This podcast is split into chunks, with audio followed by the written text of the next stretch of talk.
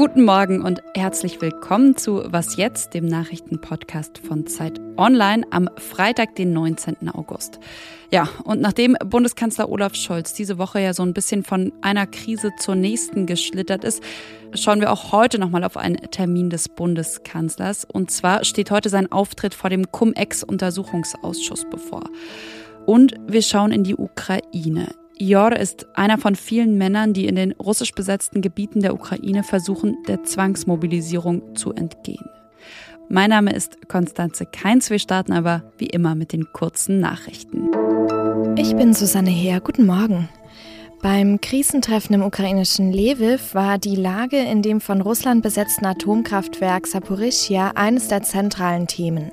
Der türkische Präsident Recep Tayyip Erdogan hat sich dort bei Gesprächen mit UN-Chef Antonio Guterres und Ukraines Präsident Volodymyr Zelensky besorgt gezeigt und vor einer Nuklearkatastrophe gewarnt. Wörtlich sagte Erdogan, wir wollen kein neues Tschernobyl erleben. Das größte Kernkraftwerk Europas wird seit Wochen beschossen. Russland und die Ukraine schieben sich dafür gegenseitig die Verantwortung zu. Wie kam es zur Durchsuchung für das Anwesen von Ex-Präsident Donald Trump in Florida? Mehrere Medien hatten Einsicht in entsprechende Dokumente gefordert. Ein Richter hat jetzt deren Veröffentlichung durchgesetzt, zumindest teilweise mit Schwärzungen. Die Unterlagen dürften wichtige Details über die Ermittlungen enthalten. Dass sie komplett veröffentlicht werden, ist jedoch sehr unwahrscheinlich. Laut Justizministerium könnte das zukünftige Ermittlungen erschweren. Anfang letzter Woche hatte die US-Bundespolizei FBI Trumps Anwesen Mar-a-Lago in Palm Beach durchsucht. Dort sind unter anderem als streng geheim eingestufte Dokumente vom FBI beschlagnahmt worden. Redaktionsschluss für diesen Podcast ist 5 Uhr.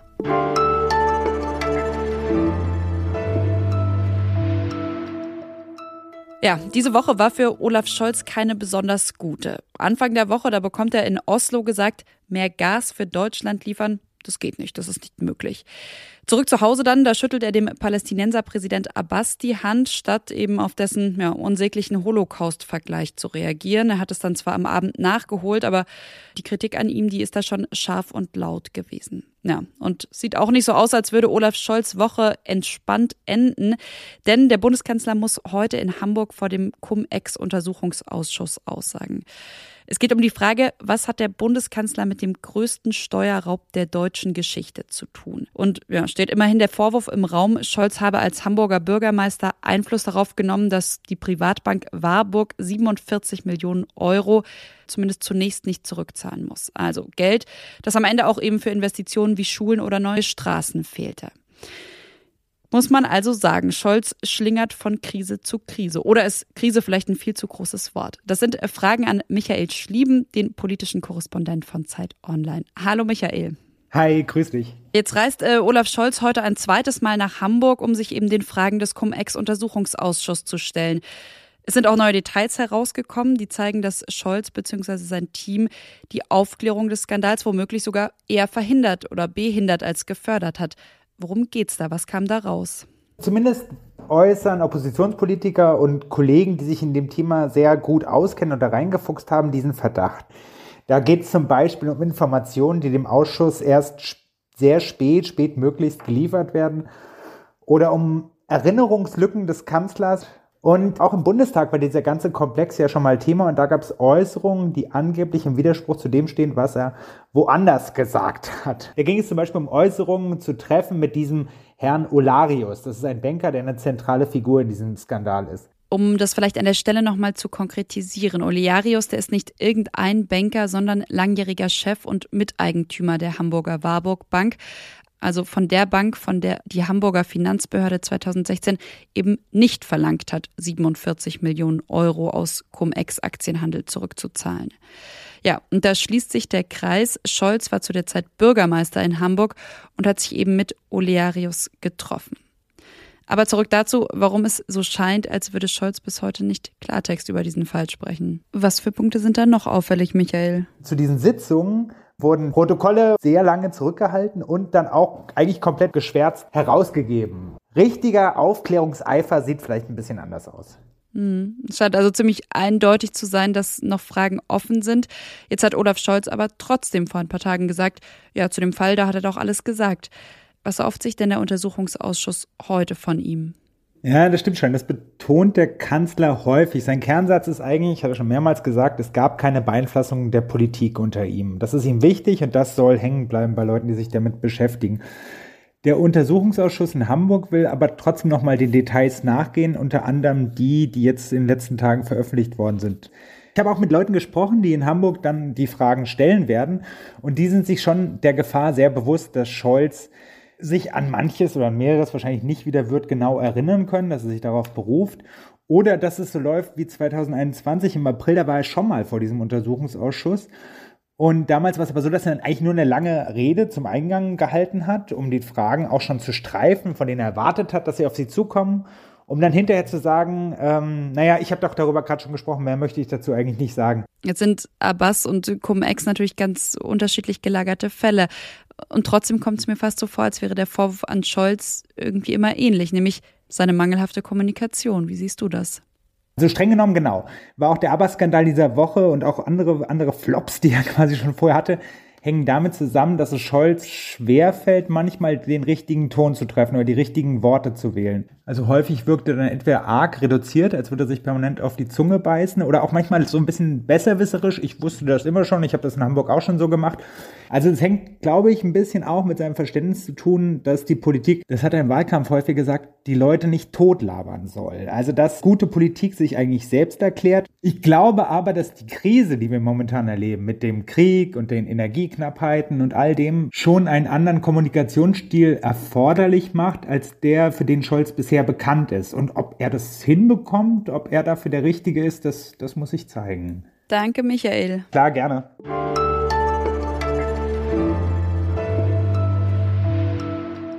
Und sonst so? Wer hat den schönsten Fokuhila im ganzen Land?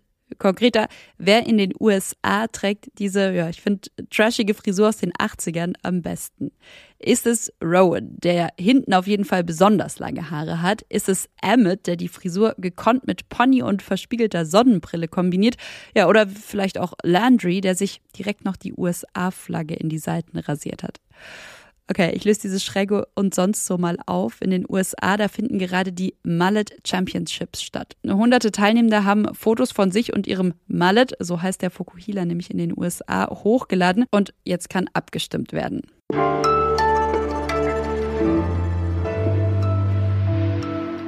Wenn Besatzer die Zivilbevölkerung zwingen, im Krieg zu kämpfen, dann ist das laut Genfer Konvention ein Kriegsverbrechen. Genau das aber, das scheint im Osten der Ukraine der Fall zu sein.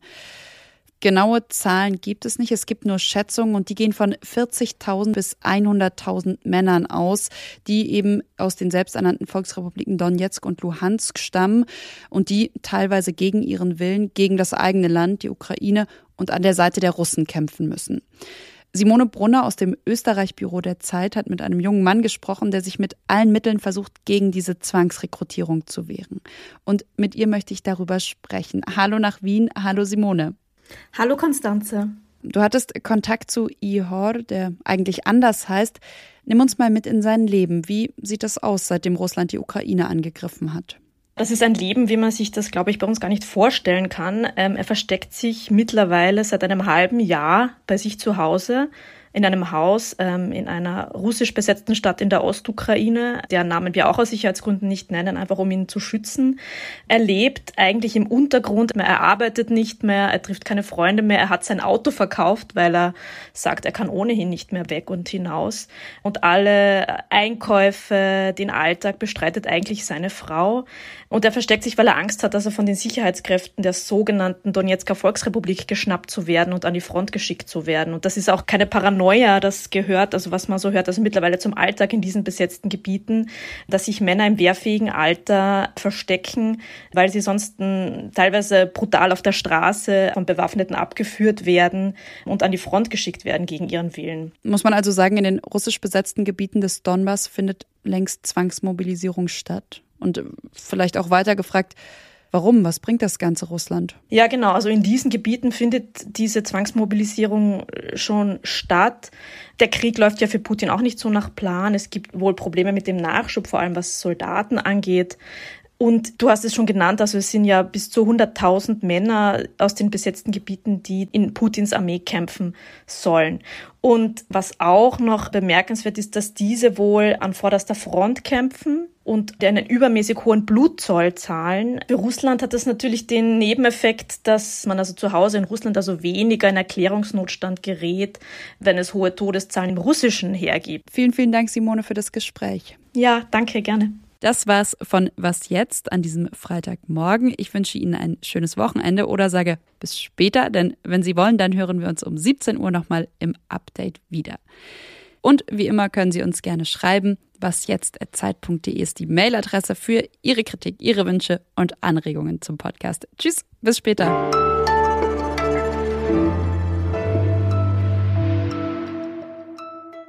Eigentlich haben wir am Schluss ja immer noch diesen oft eher bunten Ausstieg. Mir ist aber ein Satz aus deinem Text hängen geblieben und zwar, wie die Zwangsmobilisierung im Donbass eigentlich genannt wird. Auf Ukrainisch ähm, heißt Mobilisierung Mobilisatia.